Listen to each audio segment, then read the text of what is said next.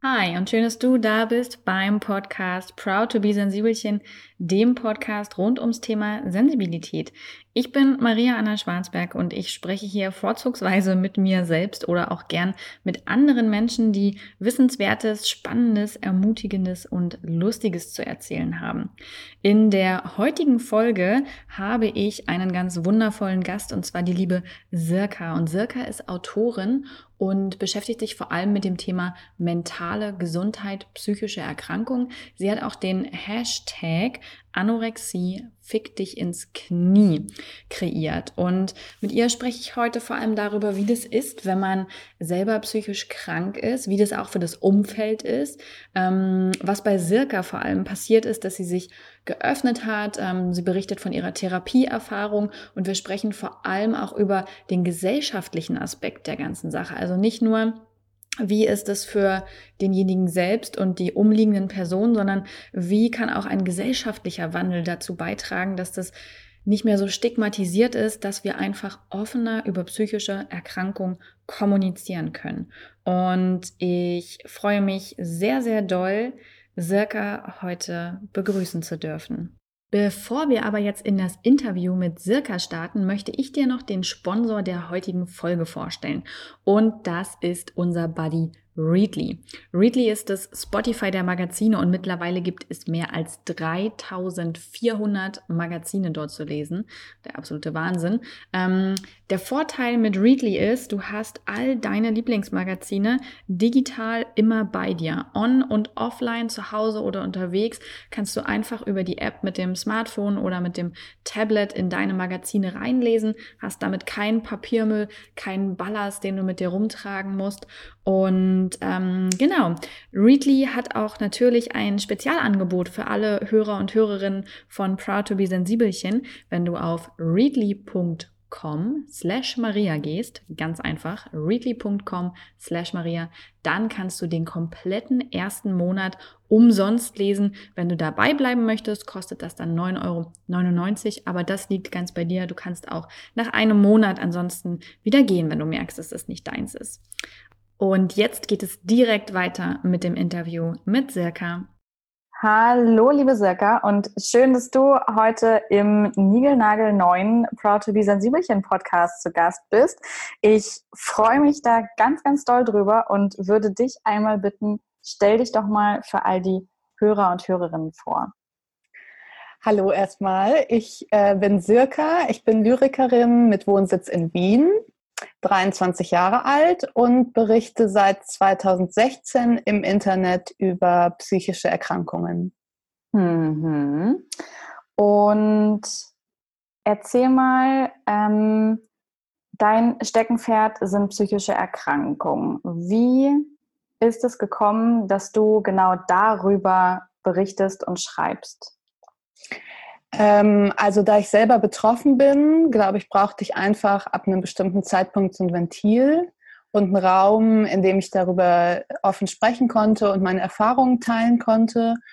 Und von da an hat sich das dann äh, immer weiter entwickelt. Und mittlerweile ist es nicht mehr nur so, dass ich ähm, das nur für mich mache, sondern dass es auch viel ähm, ist, was ich für andere mache, um denen irgendwie zur Seite zu stehen oder Tipps an die Hand zu geben, Ratschläge zu geben. Genau. Mhm. Und was ist das, so ein Gefühl eigentlich ähm, für dich? Weil irgendwann hast du damit angefangen und dann wächst sowas ja und wird immer mehr und irgendwann sieht man auch, okay, ich helfe damit wirklich Menschen und kann etwas weitergeben. Was, was macht das mit dir?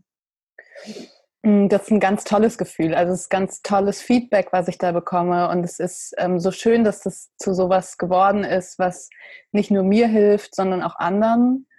Ähm, und das pusht mich auch irgendwie, ne, dass ich das weitermache, dass ähm, ich da mich irgendwie großflächiger aufstelle, ähm, weil ich wirklich merke, da kommt auch was zurück und da fühlen sich Leute weniger alleine. Ähm, ja. Hilft dir das auch, ähm, gut auf dich selbst aufzupassen, wenn irgendwie schlechtere Zeiten oder Phasen sind? Schon, weil ich natürlich ähm, den Leuten versuche, Tipps an die Hand zu geben, wie sie zum Beispiel mit ähm, schlechten oder schwierigen Phasen umgehen. und ähm, mich dann natürlich auch immer selbst daran erinnere, ah, was ähm, gebe ich eigentlich den Leuten an die Hand? Ähm, also, dass ich das nicht nur ähm, für, für andere mache, sondern dass es auch immer so ein Reminder an mich selber ist, ähm, nochmal zu gucken, ah, wo kann ich ähm, vielleicht nochmal achtsamer mit mir umgehen, ähm, wo, was wäre jetzt irgendwie ein guter Trick, den ich anwenden kann. Das ist schon auch immer äh, was, woran ich mich dann selber erinnere. Ich will das ja auch nicht nur ähm, so rausgeben und es selber nicht beherzigen. Mhm. Das ist immer wieder so der kleine Weckruf, der dann kommt ja. und ach so, ja, ich sollte das vielleicht auch mal wieder tun. Ja, hm. ja absolut. Hm, ich finde es total gut, was du machst, weil ich persönlich sehe das Internet immer so ein bisschen zwiegespalten an, beziehungsweise nicht das Internet an sich, das ist nicht äh, das Übel, sondern Social Media, finde ich, ist immer so ein, ja, so ein, klar, es hat halt zwei Seiten der Medaille, positive und negative und ich habe im Moment noch das Gefühl, wir müssen erst noch mit dem mit dem Social Media erwachsen werden und äh, uns mhm. wirklich vertraut machen, damit wir auch lernen, was uns gut tut, weil ja. es ja auch einfach so wahnsinnig viele Vorbilder gibt, die, mh, mm, die nicht dafür sorgen, dass es uns wirklich besser geht. Ähm, Absolut. Wie gehst du denn persönlich damit um? Also worauf achtest du? Wem folgst du? Ähm, hast du bestimmte Zeiten oder wie ist so dein persönlicher Social-Media-Konsum, um da so ein Gleichgewicht zu behalten? Also ich glaube, das ist immer eine Gratwanderung. Ich glaube, das ist, wie du sagst, also auch ich muss irgendwie lernen, damit ähm, so umzugehen, dass es mir gut tut. Das äh, passiert leicht, dass, ähm, dass eben das, das Gegenteil passiert. Ich glaube, ganz wichtig ist für mich, ähm, dass ich ja immer frei bin darin, mir auszusuchen, wem ich folge. Mhm. Und da auch ganz konkret ähm, auszuwählen und ähm, meinen eigenen Feed oder mein, was mir angezeigt wird, so zu kuratieren, dass es mir gut geht damit. Mhm. Und das beinhaltet, dass ich vielen ähnlichen Blogs folge, die sich auch mit mentaler Gesundheit auseinandersetzen oder vielen ähnlichen Accounts. Ähm, und weniger diesen ganz klassischen, äh, sage ich jetzt mal in Anführungsstrichen, ähm, Instagram-Accounts, die man so auf dem Schirm hat, wenn man über Instagram redet. Ne? Also diese ganz polierte, ähm, schöne Welt, in der es irgendwie anscheinend keine Probleme gibt und alle alles ähm, easy auf die Reihe bekommen. Ähm, solchen Accounts folge ich eher weniger bis mhm. gar nicht. Mhm. Kann ich sehr gut verstehen. Und wie ist es so ähm, zeitlich? Also es ist ja auch, ich kenne das ja auch, es ist ja auch wirklich ein Aufwand, ähm, einen Instagram-Kanal zu pflegen und Nachrichten zu beantworten. Das ist ja auch ganz tolle Arbeit, ähm, aber es kann ja auch ganz schön viel werden. Wie gehst du da für dich um? Hast du da, oder vielleicht sagst du ja auch, ist total gechillt bei mir, du, alles, alles cool. nee, ist überhaupt nicht gechillt, ehrlich gesagt. Also ich merke schon manchmal, dass ich ähm, dass ich da einfach sehr ähm, addicted bin irgendwie und immer wieder gucke und dass es auch viel ähm, als auch eine Gratwanderung ist, was so die Likes angeht. Ne? Also ähm, dann will ich natürlich irgendwie schon dieses Feedback haben und viele Likes bekommen, wenn ich mir viel Mühe gegeben habe. Und da ähm, irgendwie zu gucken, ah, ist es eigentlich wichtig oder was ist jetzt wichtig und ähm, sind gerade vielleicht auch mal Sachen wichtiger als Instagram. Also ähm, da merke ich schon, dass ich ähm, da manchmal einfach sehr, ah, sehr so drin hänge und irgendwie mich schwer davon lösen kann. Und ähm, das ist, glaube ich, was, wo ich einfach noch so ein bisschen dran arbeiten muss. Ähm, vielleicht, indem ich mir äh, Zeiten setze, in denen ich Instagram nutze, dass man sagt, okay, die ein, zwei Stunden pro Tag bin ich auf Instagram und der Rest ist aber dann auch ähm,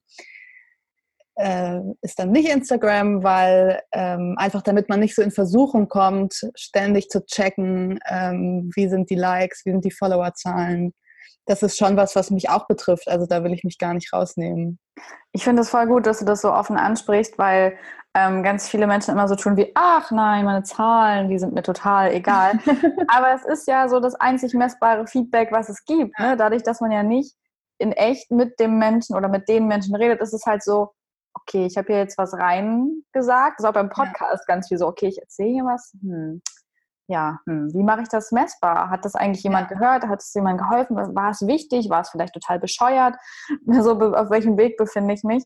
Ähm, deswegen finde ich das voll gut, dass du das so ehrlich ansprichst, auch dass das was mit einem macht und dass es nicht ähm, nur, also es wird ja ganz oft hingestellt, als wäre das so, wenn man nach den Likes schaut, dann ist es prinzipiell so, dass man ein Selbstwertproblem hat, ja, und dass man mhm. quasi sich darüber seinen Selbstwert holt. Aber ich persönlich finde das gar nicht so. Ich finde wirklich, ist es einfach auch ein Stück Gradmesser ähm, der eigenen Arbeit. Ähm, aber ja, total. Und wenn man zu viel schaut, ist es dann wieder so, ja, okay, jetzt machst du dich verrückt, Maria. Jetzt, ist, mhm. äh, jetzt musst du mal wieder raus hier.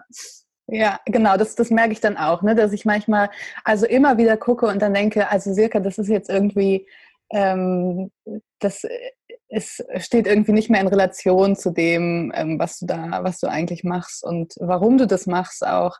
Aber ich finde auch, das ist ein ganz wichtiges äh, Feedback ja einfach. Also wenn ich Sachen immer raushaue und da kommt nichts zurück, dann ist natürlich auch die Frage, ne, warum mache ich das? Also natürlich wünsche ich mir, dass, äh, dass da irgendwie, dass da eben was zurückkommt, dass Leute sich dafür interessieren, dass sie sagen, das hilft mir und es passiert eben einfach viel über Likes. So. Ja, das stimmt. Und gerade ähm, bei so mentaler Gesundheit, wie verhält sich das bei dir zum Beispiel äh, mit Kommentaren und Nachrichten? Ähm, das ist hier gerade immer ein guter Social Media Ausflug, aber das interessiert mich nämlich persönlich, ja. weil ich ja auch eben viel über dieses Thema äh, schreibe. Und ich habe ganz oft das Gefühl, dass dann eher Nachrichten kommen, weil es für die Menschen einfacher ist, mir eine Nachricht zu schreiben und dann so Feedback zu geben, als über Kommentare, weil das natürlich nochmal viel öffentlicher ist und ja auch andere mitlesen könnten oder das sehen können. Ja. Also ich bekomme auch mehr Nachrichten als Kommentare, in denen mir Leute Feedback geben. Ähm, und es freut mich dann auch immer, dass, ähm, dass die Leute sich Zeit nehmen und sich hinsetzen und mir vielleicht sogar echt noch eine lange Nachricht schreiben und sich bedanken oder ähm, mir irgendwie ähm, Kritik geben. Ähm, ich glaube nicht, dass ich dann so das Gefühl habe, ah Mensch, hättet ihr das mal bitte kommentiert, damit alle sehen, dass ihr euch dafür interessiert. So, also mhm. ich kann das ähm, trotzdem total, also bin total dankbar einfach dafür, dass Leute sich generell ähm, irgendwie damit auseinandersetzen. Und ähm, es geht einfach so darum, dass ich überhaupt mitkriege, dass es gerade irgendwen interessiert, was ich mache. So, egal auf welche, welche Art. Würdest du auch sagen, dass das dieses typische ähm, Stigma in unserer Gesellschaft auch irgendwie nochmal repräsentiert, dass Menschen weiterhin Angst haben oder Konsequenzen befürchten, egal in welcher Art und Weise auch immer, wenn sie über ihre psychischen Erkrankungen sprechen? Mm, ja, ich glaube schon. Also ich ähm, merke gerade, dass so sehr persönliche Nachrichten oder sehr, sehr private Sachen ähm, werden mir eher über die ähm, Nachrichtenfunktion mitgeteilt, was ich total verstehen kann. Also niemand muss ja so offen ähm, mit seinem Privatleben äh, im Internet unterwegs sein.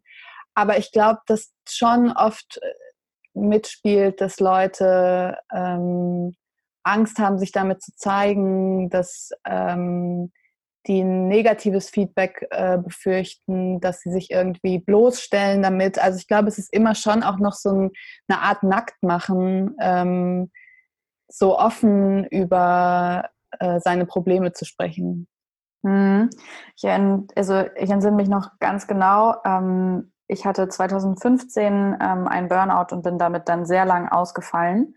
Mhm. Und ich weiß noch, dass ich da immer gesagt habe, also ich habe das so mit Freunden und Familie natürlich thematisiert mhm. und besprochen und war auch so, ja, ich will damit offen umgehen. Aber ähm, ich habe ja damals schon als Autorin gearbeitet, darüber werde ich niemals schreiben und mhm. äh, das niemals nach außen tragen, weil dann würde mich ja niemand mehr anstellen. Und ich finde das immer mhm. so amüsant, wenn ich heute zurückblicke, dass es natürlich eigentlich, ja, eben mein, mein Nummer eins ja, ja. Thema geworden ist ähm, und ja. das nicht das eingetreten ist, was ich dachte, ähm, dass ich dann irgendwie nie wieder arbeiten kann, sondern genau das Gegenteil. Ähm, wie, wie war der Moment bei dir oder was hat das bei dir ausgelöst, dass du gesagt hast, doch, ich, ich mache das jetzt wirklich öffentlich? Ähm, ich glaube, weil ich auch oft dieses Gefühl hatte, das du gerade beschrieben hast. Ne? Also dieses, ähm, das ist ja auch was, was ähm, immer an mich herangetragen wurde, so ähm, mach das eher mal nicht, also sonst findest du später keine Arbeit mehr und ähm, wenn der Arbeitgeber das mitbekommt und ähm, was sollen die Leute denken, so und ich glaube, das war auch so ein bisschen Ansporn, weil mir das einfach gezeigt hat, wie stigmatisiert die ganze Sache ist. Also mhm. weil ich so dachte, wenn nie äh, jemand irgendwie damit, damit an die Öffentlichkeit geht, dann wird es immer so bleiben. Also wir müssen hier irgendwie anfangen, da offen drüber zu sprechen, ähm, weil es kann nicht sein, also es kann schon mal überhaupt nicht sein, dass ich diese Angst überhaupt so krass habe. Also dass ich denke, sobald ich äh, offen darüber spreche, ähm, kriege ich später keinen Job mehr. So äh, und das war das war sowas, was mich einfach auch doch so ein bisschen angespornt hat, so ein bisschen auch vielleicht eine Trotzreaktion zu sagen, nee, ich mache das jetzt trotzdem und dann werden wir mal sehen, was passiert. So. Und was, was, was ist passiert? Gab es, hattest du dadurch wirklich negative Konsequenzen eigentlich zu tragen? Äh, bisher noch nicht. Also ich meine, ich bin jetzt auch noch nicht äh, safe im, im Jobleben drin, aber tatsächlich haben sich für mich so viele Möglichkeiten eröffnet dadurch. Also ähm, wirklich viele Leute, die auf mich zugekommen sind, ähm, Projekte, die ich jetzt ähm, irgendwie, an denen ich arbeite.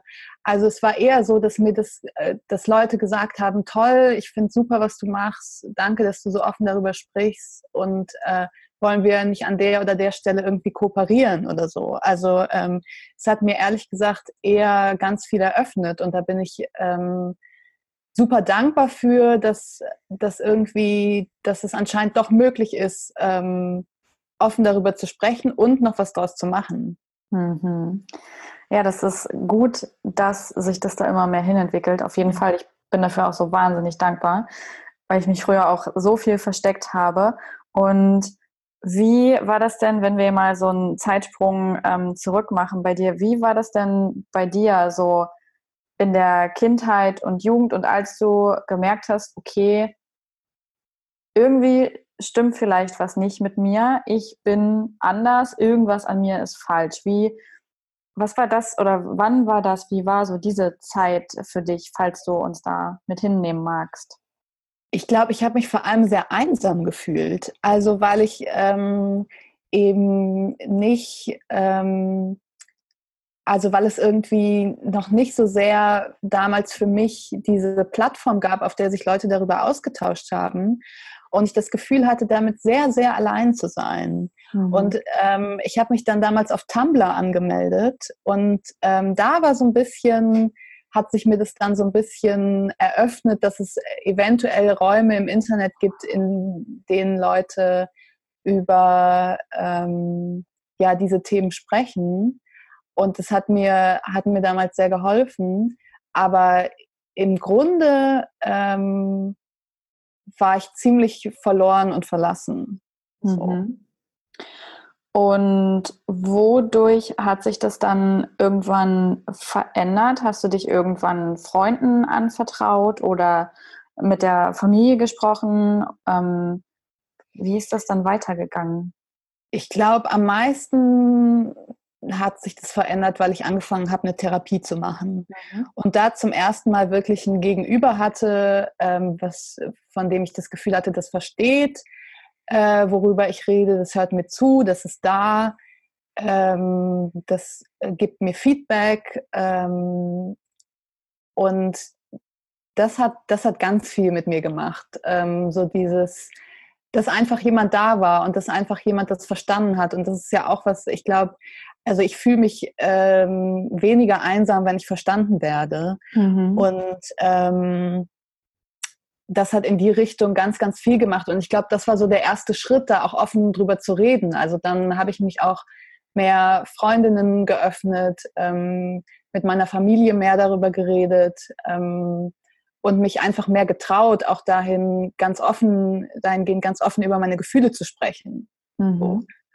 Und ja, da war die Therapie ein unglaubliches ähm, Glück, würde ich heute sagen. Ja. Ähm Hast du dich damals selbst für die Therapie entschieden? Weil selbst die Entscheidung ist mir damals zum Beispiel super schwer gefallen. Also ich, ich wusste halt einfach, okay, ich, ich bin jetzt einfach auch so am Ende.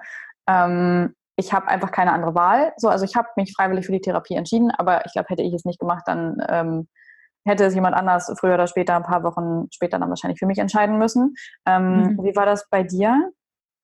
Ähm, ich habe das damals auch nicht selbst entschieden. Also damals haben dann meine Eltern irgendwann gesagt, du machst jetzt eine Therapie, weil wir können das irgendwie nicht mehr tragen. Wir sehen, dir geht super schlecht, ähm, du bist total am Ende. Äh, und ich habe mich dagegen aber erst sehr gesträubt, weil ich dachte, nee. Also weil ich glaube ich so dieses, ich hatte so ein sehr klischiertes Bild von, von Therapie und hatte auch total Probleme damit, jetzt Hilfe anzunehmen. Also hatte so das Gefühl, das steht mir irgendwie gar nicht zu. Und ähm, ich, ich, das ist okay so für mich. Ich bin damit ähm, alleine und ich mache so mein Ding und es ist, ist irgendwie in Ordnung. Ähm, so nach dem Motto, auch ich brauche auch keine Hilfe. So, was aber eher so dieses war, ähm, ich kann es mir einfach nicht eingestehen, so oder nicht zugestehen zu dem Zeitpunkt. Und bin dann schon mehr oder weniger freiwillig äh, hingegangen, aber den, also den ausschlaggebenden Punkt so war, der ausschlaggebende Punkt war einfach, dass meine Eltern gesagt haben, wir machen das nicht mehr mit. Ähm, sonst äh, hätte sich das, glaube ich, auch noch ein paar Jahre so gezogen, weiß ich nicht. Wie alt warst du damals? 14. Hm. Und als du dich dann Freunden und Familie mehr anvertraut hast, ähm, was ja dann auch immer noch eine Überwindung ist. Ne? Also die Therapie war ja wahrscheinlich einfach ähm, das erste Momentum, was das möglich gemacht hat, aber trotzdem dann weitere Menschen davon zu erzählen, ist ja auch nicht so leicht. Wie, wie, war, wie hat dein Umfeld reagiert? Mm, ich glaube, die waren vor allen Dingen dankbar, dass sie irgendwie eine Erklärung dafür hatten, ähm, also die haben ja gesehen, dass es mir, dass es mir schlecht ging und die haben das mitbekommen und ähm, dass sie dann eine Erklärung dafür hatten, warum das so ist und äh, irgendwie Anhaltspunkte hatten und ähm, äh, dadurch besser verstehen konnten, warum ich mich vielleicht sehr zurückgezogen habe, ähm, warum ich oft traurig war, ähm, warum ich mich eben so verhalten habe, wie ich mich verhalten habe zu dem Zeitpunkt. Und äh, da habe ich einfach gemerkt, die waren so unglaublich erleichtert. Also, dass ich, dass ich angefangen habe, ähm, offener darüber zu sprechen, auch wenn es zu dem Zeitpunkt noch nicht so offen war, wie es äh, heute ist. Ähm, und ja, waren auch einfach, glaube ich, äh, waren froh, dass sie das nicht tragen mussten, so mehr. Also, dass sie da, ähm, dass, dass ich da professionelle Hilfe hatte und ähm, die, nicht die ganze Verantwortung ähm, bei denen lag. Hm. Und was würdest du dir wünschen, auch für alle anderen ähm, Menschen, die einfach mit psychischen Erkrankungen zu tun haben? Was kann das Umfeld eigentlich wirklich tun? Das ist so eine Frage, die mich auch sehr häufig erreicht und die ich mir auch immer noch mal wieder stelle und immer mal wieder überlege und dann ergänze. Aber was ähm, hättest du dir von deinem Umfeld gewünscht oder was würdest du heute anderen raten, die fragen, hey, ähm, XY hat folgendes Problem, ich weiß nicht, was ich tun soll, wie ich mich verhalten soll, was, was kann ich eigentlich richtig machen oder falsch? Ich glaube, was ich immer sage, das Wichtigste ist, der Person das Gefühl zu geben, dass man da ist. Ähm, egal, äh, egal was passiert, dass man einfach da ist und dass man auch da ist, noch wenn die Person mal eine Weile untergetaucht ist. Es gibt diesen schönen Spruch, ähm, wenn du wieder auftauchst, stehe ich am Beckenrand.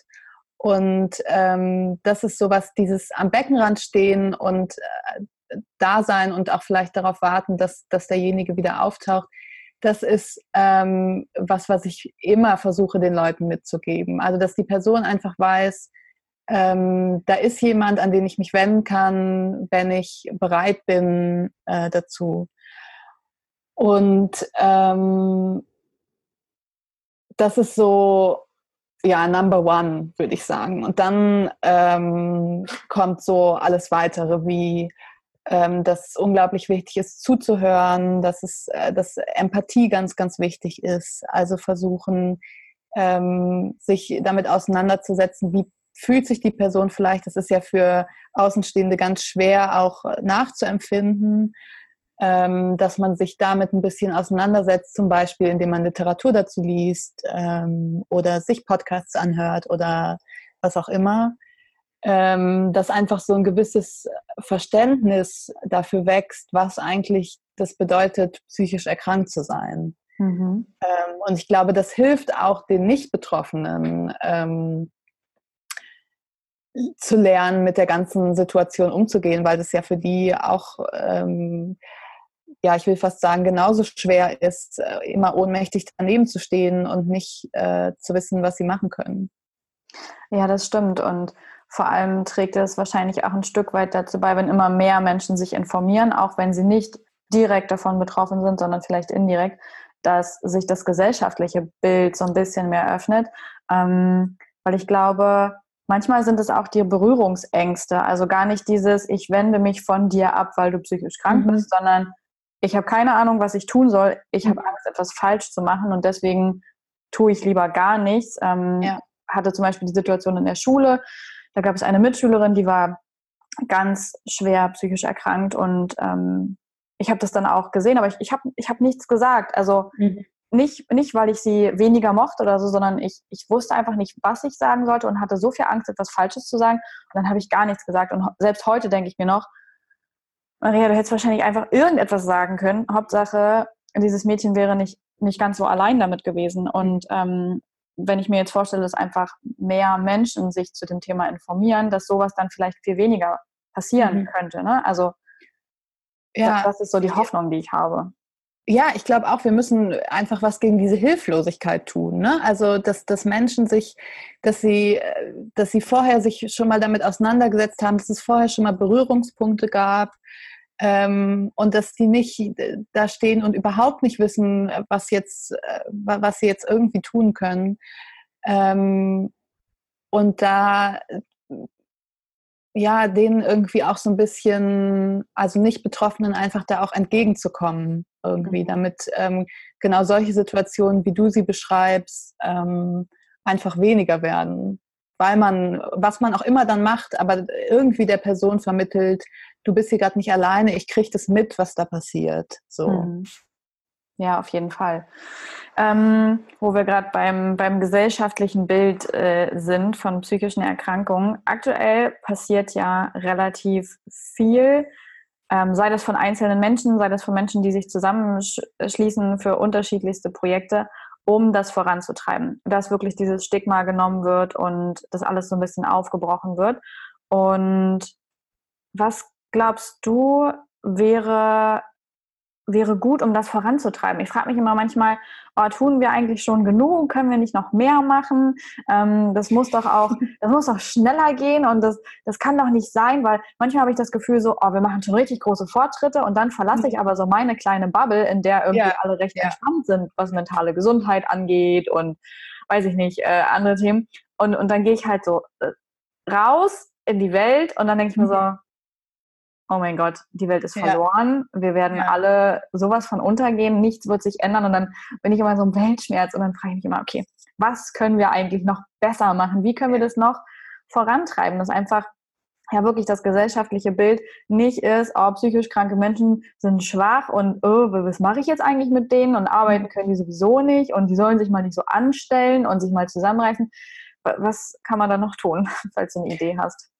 Ich glaube, das ist genau das Problem, was du ansprichst, dass das einfach in dieser Filterbubble, in der wir uns bewegen, ähm, ist es irgendwie, geht es unglaublich voran und man hat das Gefühl, ähm, da werden große Fortschritte gemacht und äh, alle sind mittlerweile irgendwie cool damit. Und dann kommt man aus dieser Filterbubble raus und ist so völlig geplättet und denkt sich, okay, das, ähm, das kann alles gar nicht sein. Das, äh, hier hat sich gar nichts getan ich glaube, das Ding ist, man muss das echt versuchen, aus dieser Bubble rauszutragen. Also ähm, es darf irgendwie nicht nur in diesen, ähm, ja, doch auf eine Art vielleicht geschlossenen Räumen passieren. Also die ja zwar eigentlich jedem zugänglich sind, aber dann äh, auch wieder doch nicht. Also weil sich einfach nicht alle Leute dort aufhalten, wo meinetwegen ich mich jetzt aufhalte. Nicht äh, alle Leute ähm, sind auf Instagram, nicht alle Leute folgen Mental Health Accounts. Ähm, und ich glaube, man muss da mehr dran arbeiten, das irgendwie aus diesen Räumen rauszutragen, ähm, ja, noch über andere ähm, Medien und Plattformen öffentlich zu machen, dass es einfach so viel Menschen wie möglich erreicht. Mhm. Ähm, und sich, glaube ich, auch immer mal wieder, ich glaube, es ist schon auch ganz gut, immer mal wieder aus dieser Filterbubble rauszuschauen und zu gucken, äh, wie, wie verhält sich das eigentlich da draußen? Weil das oft, glaube ich, auch so Trugschlüsse sind, zu denken, ähm, wir sind schon unglaublich weit. Also das merke ich ja bei den verschiedensten Themen so. Und so sehr ich mir das wünschen würde, ähm, brauche ich dann irgendwie nur mal in irgendeine Kommentarspalte auf Facebook zu gucken und merke, da ist noch unglaublich viel zu tun. Und ähm, das äh, lässt mich auch regelmäßig verzweifeln. So. Aber ich glaube, da ist ähm, wirklich die einzige Option, dass so viel Menschen wie möglich ähm, äh, zugänglich zu machen. Ja, das stimmt. Das ist also ist ein total guter Ansatz. Ähm, ich wollte Facebook nämlich auch gleich noch ansprechen, weil äh, in mhm. letzter Zeit sagen immer mehr Menschen so, ja, Facebook, da, da treiben sich nur noch komische Menschen rum und ich erwidere dann immer, nee, das ist nicht das Problem von Facebook, sondern das Problem von Facebook ist, dass es so massentauglich geworden ist, dass jetzt wirklich alle Menschen dort sind. Ja. Früher ja. waren halt ja, eher jüngere Menschen da. Mhm. Ich würde auch sagen, internetaffin. Das heißt, es setzt auch das Privileg einer hohen Bildung voraus. Mhm. Und so trieb sich da so ein bisschen, ähm, ja, so der höhere gesellschaftliche Bereich, würde ich fast sagen, ähm, um das mal irgendwie erfassen mhm. zu können. Mhm. Und dann hat sich das immer mehr geöffnet und immer mehr Menschen sind ins Internet gegangen und Facebook ist einfach ein großer Platz geworden. Und ich glaube, dass deswegen Facebook eher der Querschnitt der Gesellschaft ist ja, und, ja. und nicht so ein böser Raum, sondern da sehen wir halt wirklich, okay, hier ist noch, hier ist noch einiges zu tun. Und ich glaube auch, dass die Menschen manchmal, ich, ich weiß nicht, ich hatte zum Beispiel äh, eine Situation jetzt äh, gestern oder vorgestern, da habe ich in einem in einer Technikgruppe eine Frage gestellt bei Facebook. Ja. Und, äh, ich hatte auch vorher wirklich recherchiert, ja, und ich bin wirklich nicht ja. weitergekommen. Und dann habe ich gefragt und dann kamen halt auch sofort so richtig pumpige Antworten ähm, zum Thema irgendwie, ob ich denn nicht recherchieren könnte. Und dann war so die Krönung der Schöpfung, äh, dass mir das natürlich verziehen wird, alles auch so in Anführungsstrichen, äh, denn ich bin ja eine Frau und da könnte das ja schon mal mhm. passieren. Mhm. So mhm. Ich habe nur gedacht, okay, okay, ja. äh, wir müssen noch sehr viel mehr tun. Und ja ich überlege halt auch, wie kann man das raustragen ähm, aus, aus, aus, diesem, aus diesem einen Medium. Ne? Aber mhm. ich sage mir dann auch selber mal an diesen, diesen Weltschmerztagen, mhm. jeder Schritt ist ein Schritt in die richtige Richtung und keiner von uns kann die Welt retten, aber wenn wir alle dazu beitragen, ähm, dann können wir das Bild wandeln. Glaube ich auch. Also ich glaube, das braucht, das braucht noch viel Zeit und das braucht viel Muße und viel Kraft. Aber ich denke immer, also wenn ich bei mir anfange, ist es schon ein Anfang hm. und es dann immer ein Stück weiter rauszutragen, ähm, ist ja auch, also ist das Einzige, was ich irgendwie machen kann. Also mir fällt keine, keine andere Option gerade ein oder eine Alternative. Deswegen ja, versuche ich das einfach so gut zu machen, äh, wie, ich das, wie ich das kann, in der Hoffnung, dass es ähm, so viele Menschen wie möglich erreicht. Und die Frage ist natürlich auch immer so ein bisschen, wer ist dafür auch offen? Ne? Also ähm, wenn ich da jetzt Leute habe, die, die das überhaupt nicht interessiert und die da sehr festgefahren sind in ihrer Meinung, dann ähm, ist es, also dann kann ich mich da auch verbiegen und es kommt vielleicht nicht an. Und das ist natürlich auch teilweise, würde ich auch sagen, das ist ähm, da bin ich einfach auch in einer sehr privilegierten Situation, ne, dass ich das so ähm, reflektieren kann, dass ich ähm, ja irgendwie einfach sehr so sehr weltoffen erzogen wurde, ähm, dass ähm, ich äh, eine gute Ausbildung hatte. Also all diese Sachen ähm, tragen natürlich auch irgendwie dazu bei, ähm, wie ich heute mit solchen Themen umgehe. Hm, auf jeden Fall. Und, ähm, da darf man, glaube ich, einfach niemanden ähm, außen vor oder zurücklassen. So. Ja, das ist das, was wo halt auch einfach die Gefahr besteht, ne? dass ähm, man irgendwann einfach sagt, so ja, dann, dann ist es halt so, dann nehmen wir halt irgendwie diese bestimmte, bestimmte Menschengruppe nicht mit in das Thema hinein. Und ähm, mhm. ich glaube auch, das ist, mh, mm, ich finde persönlich auch wirklich ein politisches Thema. Ähm, mhm. Gerade eben zum Beispiel den Zugang zu, zu Ausbildung und Bildung einfach noch mhm. offener zu gestalten und noch freier zu gestalten, ähm, damit dieses Privileg einfach noch mehr Menschen genießen können. Mhm. Aber mhm. nochmal kurz ähm, zurück zu dir. Mir ist gerade nämlich eine, eine, eine, Frage eingefallen. Ähm, du hast recht.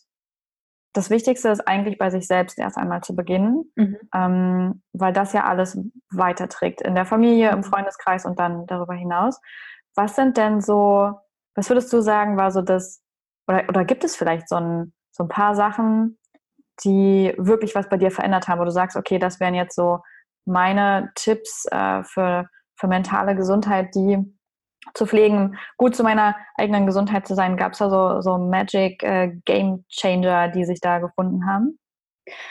Ähm, ich glaube, was ich vor allem in der Klinik äh, gelernt habe, also ich war in einer psychosomatischen Klinik und ähm, da habe ich, ähm, hatte ich sehr damit zu kämpfen, dass ich Leute sehr schnell vorverurteilt habe. Also, dass ich so dachte, oh, du gehst mir mega auf den Keks und ähm, du nervst mich auch und äh, weiß ich nicht, du bist so beschränkt oder so. Also, ähm, dass ich ähm, irgendwie sehr, so einen sehr eingeschränkten Blick auf, auf die Menschen hatte. Und gerade in so einer Klinik äh, trifft man natürlich auch auf ähm, die äh, ja, ich will fast sagen, besondersten Menschen. Ne? Also das sind ja, ist ein Sammelsurium aus, aus unterschiedlichsten Personen. Und da war ich sehr, am Anfang sehr, sehr engstirnig, würde ich fast sagen. Und ich glaube, was ich gelernt habe und äh, was auch ein ganz wichtiger Punkt ist, was so äh, mentale Gesundheit angeht, ist äh, Empathie. Und zwar auf die Weise, dass ich ähm, irgendwann gemerkt habe, ah, jeder hat irgendwie seine Geschichte und die Leute sind nicht, ähm, nicht einfach so, so wie sie sind. Also das hat immer irgendwie, ähm, hat es einen Grund, hat es äh, ähm, eine Biografie und ähm, ich glaube, dadurch, die Leute haben mich trotzdem noch genervt, aber ich konnte das irgendwie besser äh, für mich wegstecken weil ich mhm. ähm, für mich gelernt habe, ah ja, du bist äh, einfach so, weil Folgendes ist passiert oder so. Also jetzt ganz platt runtergebrochen. Mhm. Ähm, und das hat mir einfach nochmal so eröffnet, wie, ja, wie wichtig das ist, ähm, sich manchmal auch in andere zu versetzen und auch immer die Geschichte hinter der Person zu sehen und nicht nur zu sehen, ah, du nervst mich, weil du machst die ganze Zeit das und das, so, ne? sondern sich zu fragen, warum ist es so vielleicht? Ja, also ähm, eher die Perspektive einzunehmen, okay, du hast dir das ja auch nicht unbedingt ausgesucht. Es ist ja nicht mhm. so, als hättest du gesagt, oh ja, bitte, bitte, Herr, Herr mit der psychischen Erkrankung, mhm. ähm, ich nehme das, sondern das ist ja eben auch wirklich durch die Lebensgeschichte Genau, ja. Mhm. Und es können ja einfach auch schon kleine Sachen sein, ne? Aber wenn jemand einfach zum Beispiel sehr anhänglich ist oder so und es geht einem irgendwann total auf den Keks, dass jemand die ganze Zeit so klammert oder so, weiß ich nicht. Äh, und dann aber zu sehen, naja, das hat schon auch einen Hintergrund und das ist nicht einfach, ähm, ja, nur so, so. Und äh, das ist so ein ganz entscheidender Punkt, der sich bei mir total verändert hat. Also, dass ich da gemerkt habe, erstmal, da muss ich an mir selber arbeiten. Also, ähm, das ist ja auch sowas. Also, da gibt es schon ja auch Punkte, wo ich, wo ich denke, ah, da habe ich aber noch was dran, dran, dran zu machen. Ähm, und dann gemerkt hat, habe aber auch, ah, da, da passiert auch richtig was. Ne? Also da, ich kann die Person plötzlich ganz anders wahrnehmen und es, ähm, äh, macht mich ja auch viel freier in meiner Art, mit Menschen umzugehen. So, das war eine super Erfahrung. Hm, das kann ich mir gut vorstellen. Hm, ich habe zum Schluss noch zwei Fragen. Äh, früher in, in Staffel 1 war es immer eine Frage. Wir sind jetzt in Staffel 2, jetzt gibt es zwei Fragen zum Ende. ähm, ich ich fange mal mit der neuen Frage an und die wäre, welches Buch würdest du gern empfehlen oder mitgeben, das man wirklich unbedingt gelesen haben sollte? Oh je. ähm, das ist äh, völlig unvorbereitet. Mhm. Ähm, es ist ganz schön schwer. Ähm, ähm, lass mich mal ganz kurz in mich gehen. Aber sehr gern doch. Doch, ich äh, habe eins ähm, extrem laut und unglaublich nah oder extremely loud and incredible, incredibly close von Jonathan Safran Foer. Mhm. Das würde ich ähm, jedem empfehlen, hat mich sehr berührt, ist eins meiner Top, Top Lieblingsbücher und ähm, hat auch, ist unserem Thema nicht ganz abgewandt mhm. würde ich sagen. Alles klar, packen wir mit in die Show Notes. Und äh, die letzte finale Frage ist, wenn es eine Sache gäbe, die du allen Menschen mitgeben kannst, ja, eine Weisheit oder was auch immer, was, was, was wäre das? Ähm, no feeling is final. Kein Gefühl ist jemals das Letzte oder endlich oder wie man es auch immer sagen möchte. Es kommt immer noch was anderes und ähm, es kommt immer noch vielleicht auch wieder ein besseres Gefühl. Äh, das ist was, was ich gelernt habe und was, was mir sehr geholfen hat in vor allen Dingen in schwierigen Phasen. Hm. Ja, nichts ist endgültig. Ja. Man, manchmal muss man es nur aushalten. Ja. Mhm.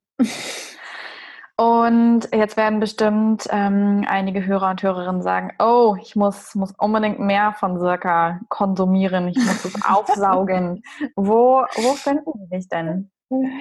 Also ihr findet mich auf Instagram unter Fred-Erika ausgeschrieben ähm, und jetzt auch auf meinem neuen Blog, in dem ich mich oder auf dem ich mich mit psychischer Gesundheit auseinandersetze, vom trotzdemleben.wordpress.com. Sehr cool. Auch das schmeiße ich mit in die Show Notes rein, ähm, damit die Leute sich da hinklicken können.